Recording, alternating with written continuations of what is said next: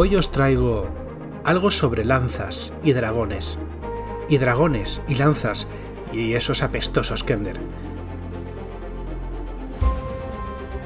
Y para hablar de ello, un invitado muy especial.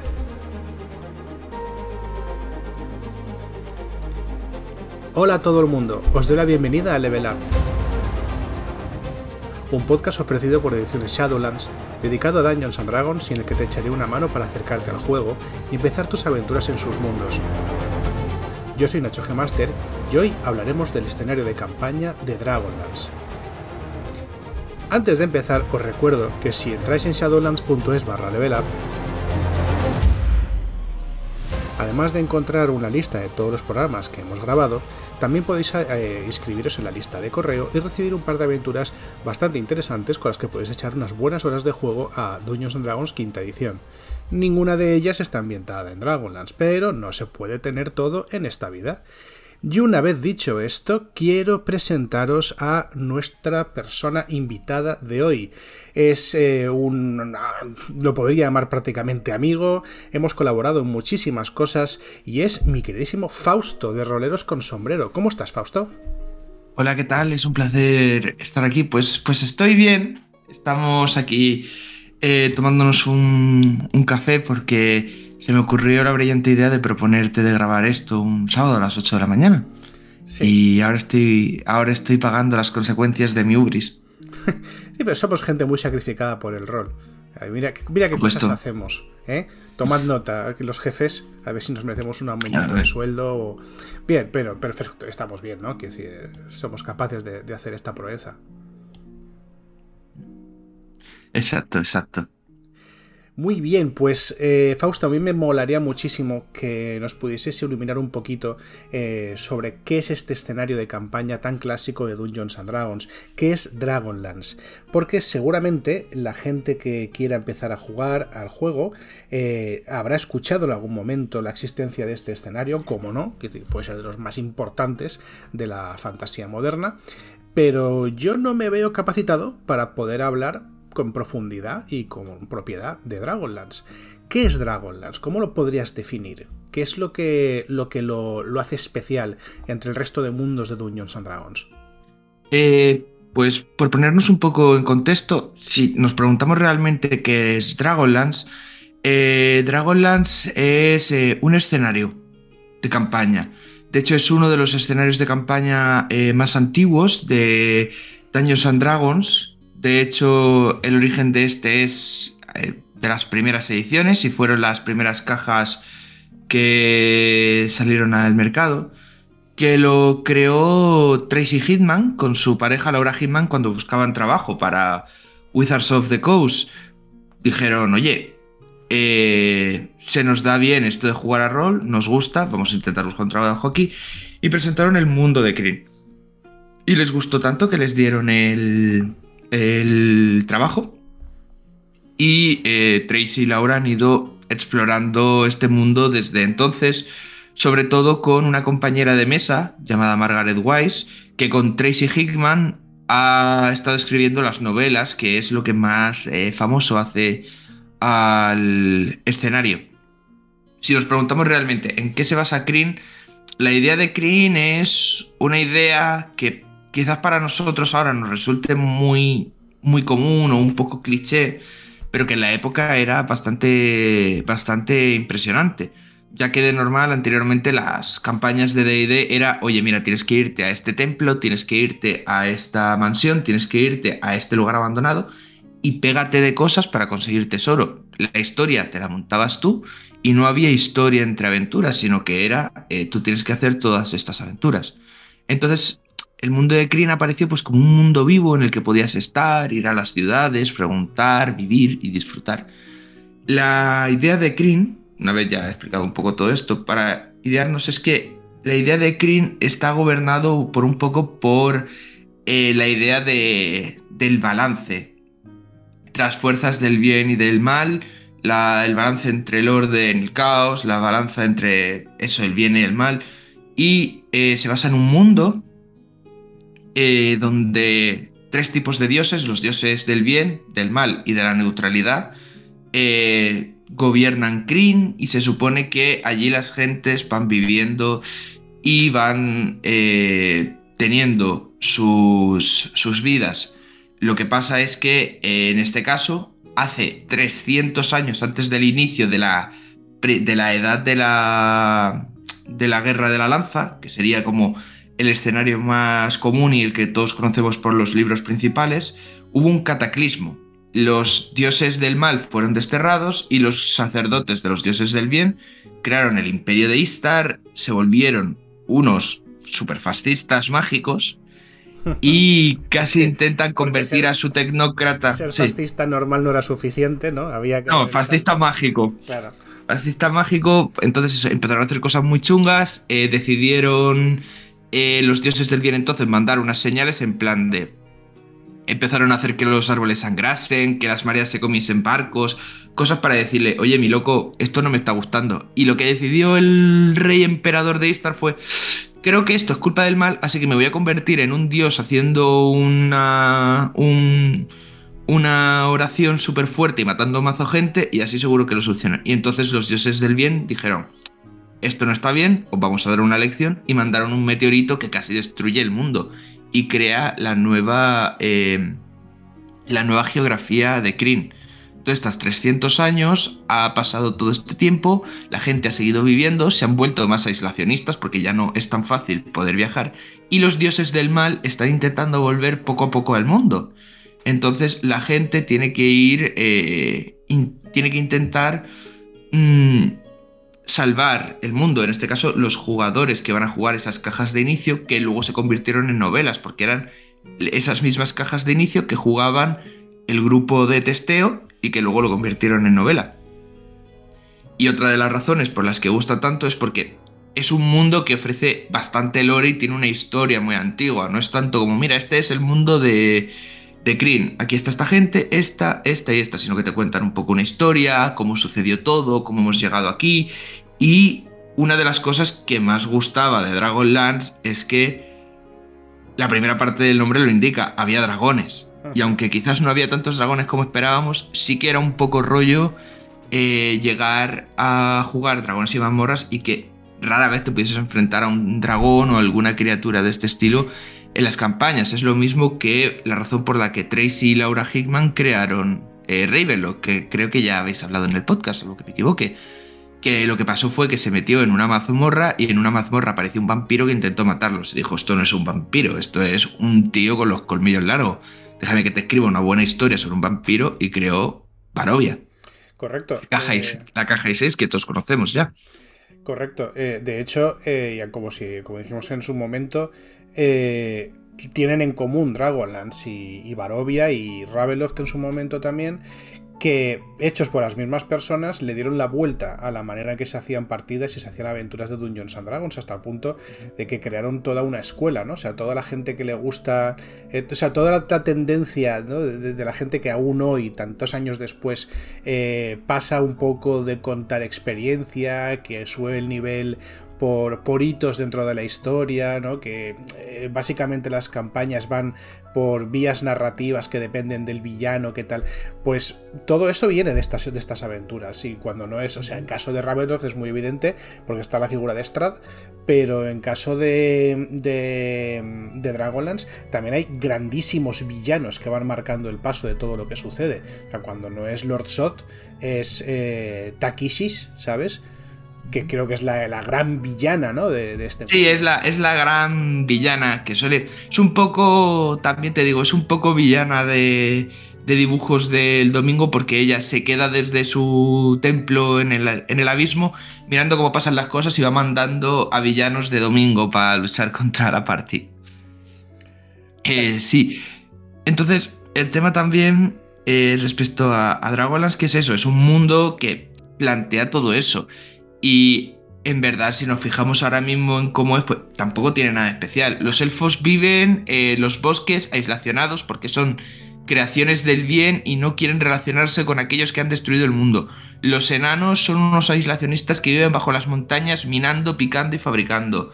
Los ogros son malos, viven por ahí, se dedican a cazar y a matar. Los goblins son los malos que trabajan para los ejércitos del mal y van haciendo esto.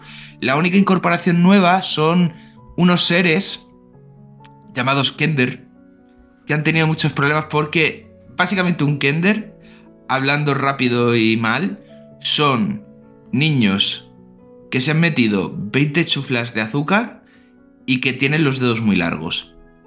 Y ha dado mucho problema el jugar Kenders a lo largo de la historia porque siempre se les ha descrito como una gente, como una especie que se dedica a robar cosas ajenas pensando que son que se las pueden quedar porque les interesan mucho por su curiosidad. Y luego simplemente dicen que menos mal que las han recogido y que no las han y que no las han tirado y son pues un, un grano en el culo. Y yo de hecho en mi campaña de Dragonlance tuve tres Kenders y, tuve que sufrir bastante. y luego ya... ¿Por qué te haces eso? Pues, pues, pues, porque yo soy el típico DM de, de que el jugador dice, Fausto, ¿puedo hacer esto? Y yo, que soy demasiado bueno, pues digo, pues sí, y nunca me, me quejo pero hemos tenido algún problema con los, con los Kender. Y ya luego, pues me podría poner a hablar de cosas más importantes, como los Caballeros de Solamnia o la Torre de la Hechicería, pero eso lo podemos dejar un poco más tarde. Que es de hecho eh, que, ya que eh, para eso es mejor pues, verse, por ejemplo, el vídeo multiverso de, de Dragonlance. Pero básicamente la razón de que Dragonlance sea tan famoso y haya gustado tanto es que fue el primer escenario y la gente ha estado escribiendo a partir de él y han ido creando. Ya eh, en los últimos tiempos ya se ha acabado la guerra de la lanza, ha vuelto el bien, han aparecido otras luchas, se han ido incorporando los cambios de idea a los propios libros y a día de hoy tenemos una nueva trilogía que se está escribiendo, La hija del destino, que la tengo ahí a punto de leerla. Y poco a poco, pues la gente ha estado jugando en Kryn, ha estado jugando la Dragonlance durante casi más de 40 años y poco a poco se ha estado convirtiendo en un pilar importante porque a la gente le gusta ese escenario y lo que propone. Porque, por ejemplo, volviendo a los hechiceros, de normal tú lo que haces es que tú subes de nivel y ya está. Aquí, para ser un hechicero fuerte, tú puedes ser un hechicero hasta el nivel 4 más o menos y luego tienes que ir a la torre de la hechicería a tomar la prueba de la hechicería, que te deja en la mierda, te hace sufrir un daño físico fuerte para que sepas lo que has tenido que sacrificar para convertirte en un mago y encima te dan un objeto mágico, está genial. Si tú eres un guerrero, puedes decidir convertirte en un caballero de Solania que requiere que te hagan un juicio, que hagas unas pruebas y que hagas unas movidas. Era una forma de incentivarte a avanzar en la historia y a avanzarte a formar parte de ella y que no sea todo tan fácil. Que no sea un, ah, mira, eh, soy ahora nivel 3 de bárbaro, así que ahora supongo que soy un berserker eh, sino que te obligan a decir, ¿de verdad tú quieres lanzar magia poderosa? Pues te lo vas a tener que currar.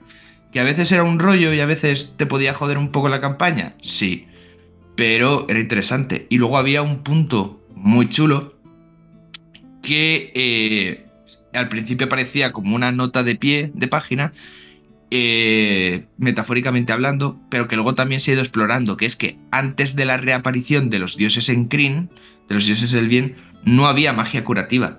Si tú eras un clérigo, tú no podías lanzar magia. Si tú eras un paladín, tú no podías lanzar magia. La única magia que tenías era la de las pociones, las hierbas y cosas así.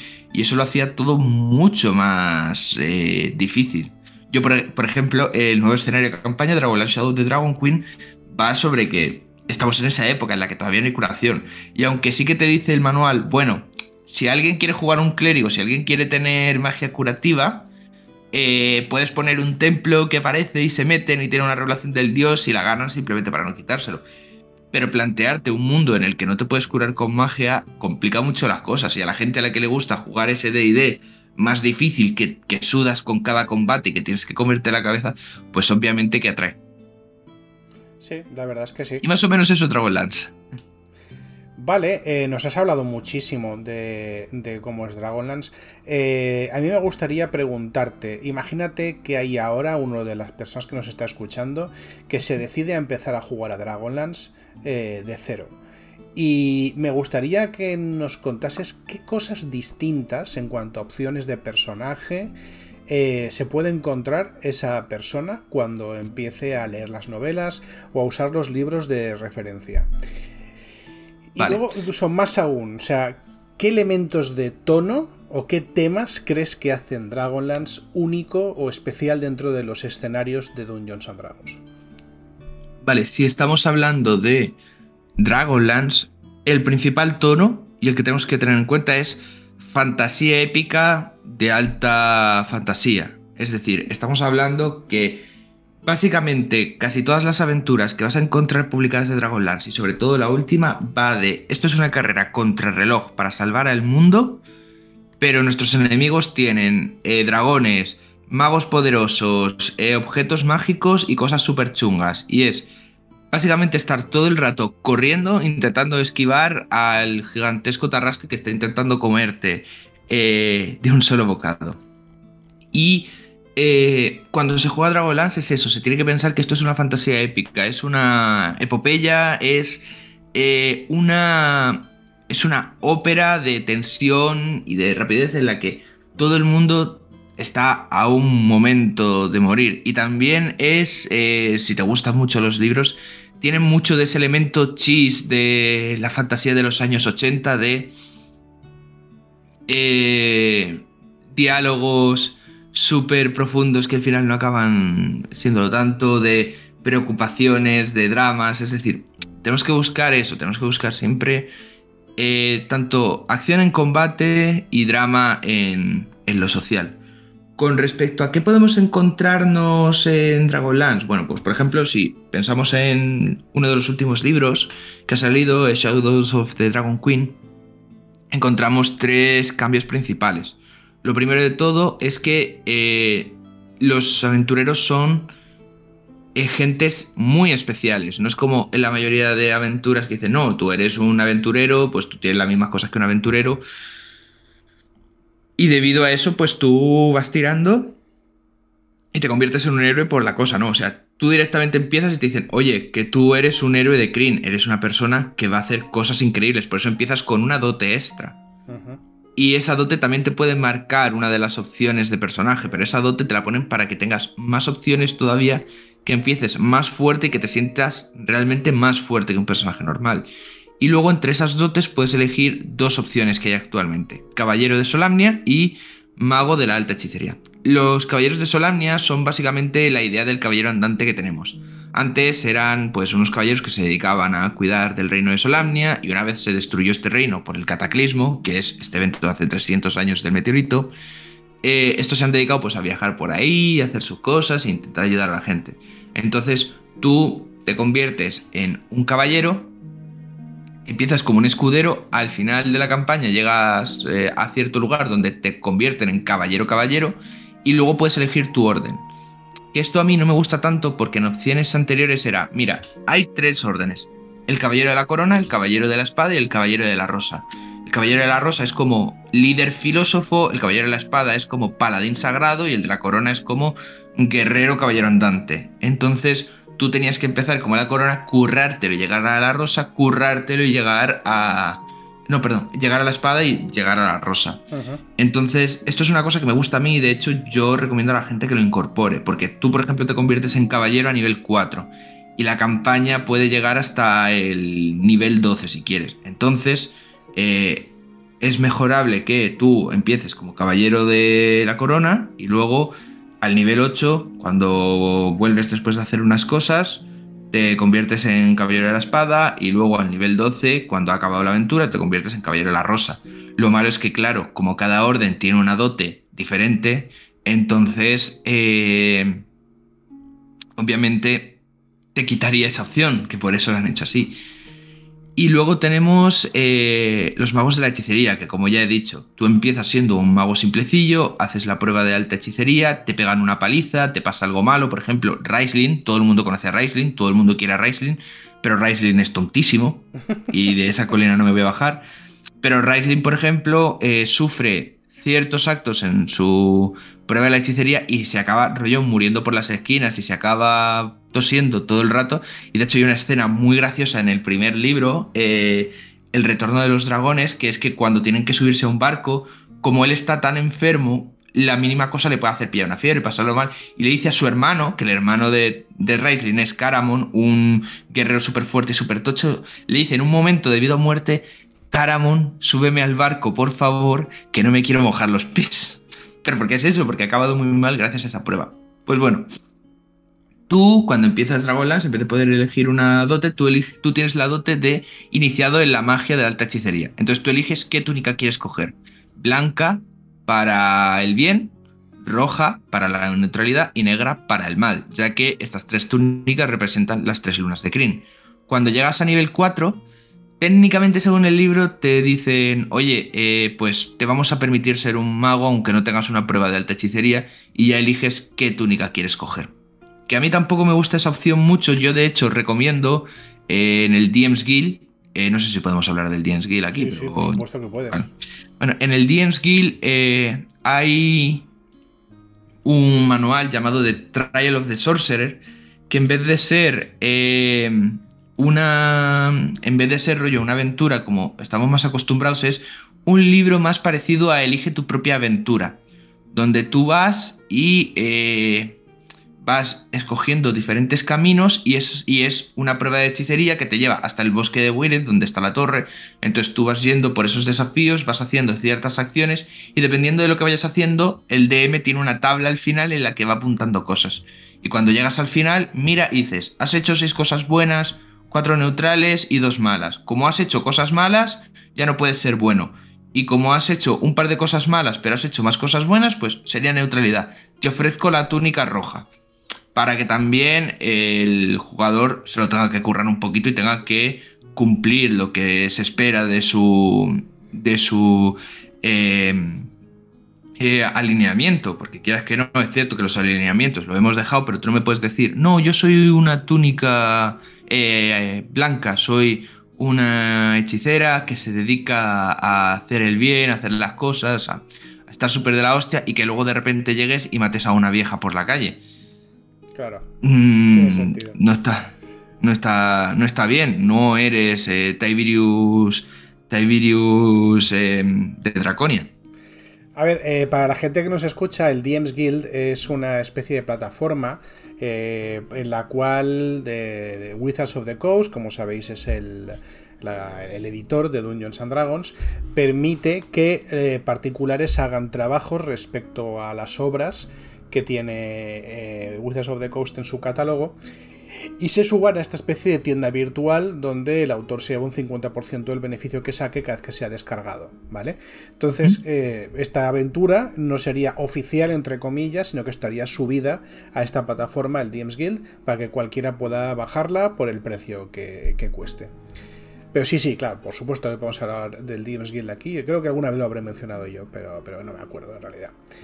Pues esto es, esto es genial, Fausto, porque hay una cosa de la que tenemos que hablar todavía y es qué cosas no se pueden jugar en, en Es decir, ¿hay alguna, eh, alguna opción de personaje que esté prohibida o que no exista? Yo recuerdo que en ediciones anteriores los orcos y por tanto los semiorcos no existían en Kryn y por tanto no podías jugar semiorcos. ¿Se mantiene esto en quinta edición? Sí y no. A ver, vamos a. Vamos a explicar un poquito. En ediciones anteriores, cuando salieron en primera edición, era eso, estaba prohibido la magia curativa. Estaban prohibida todo tipo de magia que no fuese por la torre de la hechicería. Entonces, cuando de repente aparecieron los hechiceros, en los manuales dijeron, ah, pues ahora es que existe el dios del caos, entonces existe la magia salvaje. Y luego aparecieron los druidas, que aparecieron ya en la época en la que había dioses, y dijeron, ah, y ahora también hay druidas por todas estas cosas y demás. Y como era un mundo en el que se habían creado las razas principales, ogros, eh, humanos y elfos, y luego de los humanos derivaron los gnomos, y de los gnomos los kender y los enanos, pues más o menos esas eran las razas, y por ejemplo, técnicamente no podías cogerte un Tiflin hasta que se liberó el abismo y entonces sí, porque intentaban hacer un retcon de por qué no has tenido estas opciones antes. Sí, sí, sí, correcto. Lo bueno es que ha llegado Dragonlance y ha dicho, oye, lo único que está prohibido técnicamente es jugar un paladín con magia curativa o jugar eh, un clérigo. Eh, tú tira para adelante si quieres, pero por ejemplo no te explican qué hacer con los druidas. Entonces yo, por ejemplo, que tengo un druida en mi grupo, pues simplemente digo, eh, vamos a separar la magia divina de la magia mm, de la naturaleza, la magia primitiva, para no chocarnos. Y así tiramos, porque los libros no te daban una explicación, porque te decían, no, es que después de los dioses sí había. Igual que con respecto a las razas, pues dice, ahora pues hay ogros, eh, hay todo este tipo de cosas, hay tiflins, porque el abismo. Y luego dicen, y si quieres jugar una raza que no quieres, pues se abrió un portal desde tu plano original y has llegado aquí, y así no te coartan. Qué cutre. Entonces. No me gusta nada, nada. A mí me gusta en el sentido de. Ahora mismo lo que quiere hacer Wizards es jugar con el multiverso. Sí, eso es verdad, eso es verdad. Usted y yo, que hemos hablado en cierto podcast de ciertas cosas, estamos viendo que es eso. Se está tirando a tú haces lo que quieras porque vives en un multiverso que se conecta con una magia fuerte y poderosa. Entonces, que tú te quieras jugar a un orco, pues simplemente dices, no, tu padre, tu abuelo, tu bisabuelo eh, estaba aquí y tras un portal y tú has crecido aquí, por eso eres un semi-orco. O eh, pues en vez de ser un orco, pues eres un ogro y le cambiamos un poco el, el estilo. O si quieres ser un turtle, pues eres un turtle que viene de un portal o siempre has estado en el mar. Lo tienen así pensado para no restringir, porque es cierto que antes era un poco chungo jugar Dragonlance en el sentido de me gustaría jugar un Warforge, lo que sea, y ya se te tiraban al cuello de es que esto no existe, esto no es posible, esto no es tal. De hecho, si cometéis el enorme error que cometí yo de meterme en Reddit eh, de Dragonlance, veréis mucha gente que propone, eh, oye, ¿cómo podría jugar eh, un pícaro que haga esto, que haga lo otro, tal. Y habrá mucha gente, que sobre todo fans de los primeros libros, diciendo, no puedes, no puedes jugar un pícaro eh, elfo porque los elfos son completamente gente del bien y es que aunque lo hicieses por el bien, el mero hecho de, colarte entre la gente sería imposible para ti, esto está fatal y había muchas quejas. Ahora lo han arreglado mm, medianamente con eso, con los portales y con eh, que ahora tienes acceso a la magia por los poderes, simplemente para no coartar la libertad de la gente. Pero del mismo modo, a veces eso, demasiada libertad, puede jorobarnos, porque que yo consiga mis poderes de la alta hechicería sin hacer la prueba es un rollo. Que yo pueda escoger algunas razas y que sea solamente, pues apareciste en un portal, es un poco un rollo. Entonces, comprendo por qué lo han hecho así, que es para que la gente pueda disfrutar y hacer lo que le dé la gana, pero también comprendo a la gente a la que le molesta. Mientras no seas un capullo sobre ello, todo está bien. Porque de hecho esto lo puedes usar para casi todos los escenarios de aventura y para casi todas las cosas de la vida. Mientras no seas un capullo, todo está bien. ¿Puedo jugar vampiro? Mientras no seas un capullo, está bien. Sí. ¿Puedo eh, jugar en Everron a un personaje que es rollo eh, super baja fantasía, imperio romano y que no le gusta mucho la magia ni la tecnología? Pues se puede hablar, pero mientras no seas un capullo se puede, se puede hacer. ¿Puedo jugar en Ravenloft Apicus Magnificus? Mientras no seas un capullo, se puede hacer. Y claro, al final es todo intentar buscar el tono y el tema que, la mesa esté más cómoda, ¿no? O sea, el escenario propone unas ciertas cosas, pero si, si a la mesa decide otra cosa, pues bueno, pues está por encima de cualquier Totalmente. a ver, A ver, el problema que tiene también Dragonlance es que, igual que nosotros hemos encontrado en eh, tiempos anteriores eh, el paladineo en plan de un jugador diciéndole al grupo, oye, no podéis robar, oye, no podéis hacer esto, oye, esto está mal, oye, por favor, parad tal. Sí que también nos podemos encontrar, sobre todo con Dragonlance, pues como han sido muchas novelas, ha sido mucho contenido durante los años y te han estado dando muchas cosas, sí que te encuentras gente diciendo, esto no es así en los libros, esto no es así en el lore, esto no va así, esto no va así. Y tenemos que comprender que Dragonlance no es Dragonlance y ya está sino que Dragonlance va variando con los tiempos, se intenta arreglar y se va haciendo cosas. Se van haciendo retcons, se modifican, se cambian y sobre todo se adaptan a los nuevos tiempos y a los nuevos estilos de juego. la historia de Tanis ha variado bastante con el tiempo, al igual que la de Raistlin. Ha variado la forma de actuar de los dioses, ha variado el origen de las magias en Kryn, porque se tiene que adaptar tanto a las ediciones como a las mentalidades de cada época. Y hablando de este tema, y ya para acabar, me gustaría que hiciésemos una mención a qué libros o qué materiales pueda buscar la gente que esté interesada en Dragonlance. Nos has hablado antes un par de veces de una, serie de novelas nuevas, pero también de un libro ¿no? que Wizards of the Coast ha sacado hace poco, de momento en inglés, aunque imagino que no tardarán demasiado en traerlo en castellano. Hablamos un poquito de él si puedes, Fausto. Vale, pues eh, para empezar, para poder entender cuál es el tono y el modo de eh, Dragonlance, yo recomiendo que ahora directamente, antes de hacer cualquier otra cosa, eh, probemos el libro de Dragonlance eh, Shadow of the Dragon Queen, que es esta aventura que se produce un año antes de la Guerra de la Lanza, donde estamos todos en la época de previa al cataclismo, pero donde ya está empezando a atacar eh, a atacar Takisis y el ejército del dragón.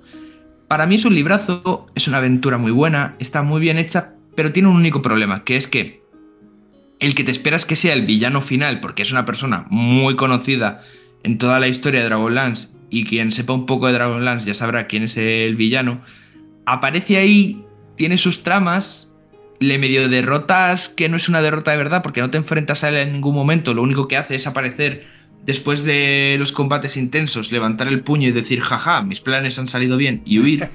Y luego al final, después de haberle derrotado sin haberle tocado siquiera destruyendo una silla mágica, aparece eh, un personaje montado en un dragón y dice, yo ahora soy el boss final y me tenéis que derrotar.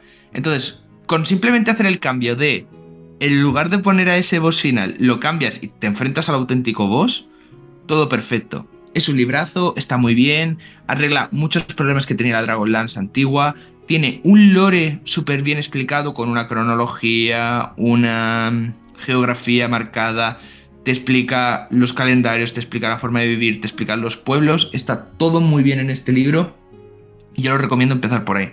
¿Que queremos seguir? Pues depende, porque Dragonlance, quieras que no eran unos libros de fantasía un poco para adolescentes, yo los he intentado leer recientemente y la nostalgia no ha sido suficiente, son muy malos, son muy malos a la hora de, estar escritos.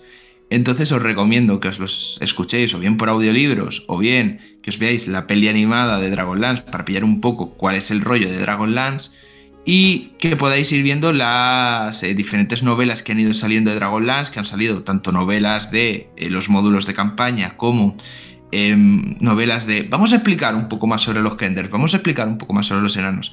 Y es una forma muy buena de meterse en esta historia. Luego aparte, eh, en DM's Guild tenéis toda una sección marcada en Dragonlance, donde tenéis desde el, el bolso de Talesin para todo, que es como una cronología y es una visión de todo el mundo de Kryn con varios objetos mágicos y varias ideas buenas. Tenéis un libro que es la historia de Kryn, donde te cuentan todo lo que necesitas sobre el lore, sobre los dioses, sobre los puntos. Eh, te puedes, de hecho, adquirir desde aquí eh, un escenario de campaña para más adelante que salió para 3.5, el escenario de campaña de Dragonlance, que es una vez ya acabado la guerra de la lanza, una vez acabado todo esto, surge el nuevo problema que es el caos y el abismo, y te puedes enterar tanto de lo que ocurre en la guerra de la lanza como en este nuevo mundo. Y aquí pues puedes encontrar principalmente todo lo que quieras hacer. Pero yo creo que la mejor forma de aprender de qué va eh, Dragonlance y de pillarle un poco la idea a Dragonlance es, eh, y a lo mejor la gente me va a matar por esto, pero eh, la mejor forma de pillar cuál es el rollo de Dragonlance es imaginándote el Señor de los Anillos, pero si Legolas tuviese una AK-47 que dispara rayos. Me encanta. Esa es la mejor forma de, de definir Dragonlance. Muy bien. Y creo que más o menos con estos libros podéis tener una, idea buena. Muy bien, eh, vamos a cerrar hoy esto en breve porque ya está sonando la musiquita de Joaquín. Pero antes de eso, me gustaría que nos dijeses dónde podemos encontrarte y escuchar más cosas sobre ti y Fausto, porque yo creo que debe ser de las personas roleras más prolíficas que hay en este país. Eso no es, eso no es verdad, lo primero de todo. Hay gente que hace más cosas que yo. Yo lo único que hago es grabar mis campañas y meterle mis cambios. Pero yo no soy la persona más prolífica. Yo lo único que hago es despachar campañas. Pero bueno, si me queréis buscar, pues estoy en YouTube. Tengo un canal en copropiedad con mi pareja, de hecho, que de hecho es mi pareja, eh, Sandra Donaire, eh, llamado Roleros con Sombrero.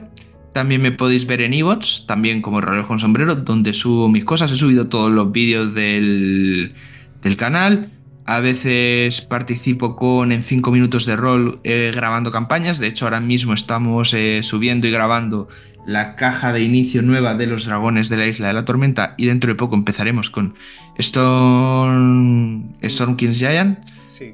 Eh, porque de hecho íbamos a jugarlo cuando saliese el Big B, pero como se ha retrasado, pues no hemos podido. Eh, luego hago otras cosas, tengo el podcast de Unez Arcana de One Day Andy Tenemos que hablar con Nacho aquí presente con Luis, que lo conoceréis de eh, Multiverso Extendido. Y no sé, poco más eh, puedo decir. Bueno, que si os apetece ver todo esto, también aprovecho para recomendar. Si alguien quiere verlo a, a Carpe Dice, que esa gente sí que es prolífica y tiene ideas muy buenas. Así que echarles un ojo. Segundo, segundo. Pues eh, nada, dicho esto, eh, te agradezco muchísimo que hayas venido hoy, Fausto. Gracias por tenerme. Eh, también os agradezco a todos que hayáis escuchado este programa, como siempre, y os cito aquí para la semana que viene. Hasta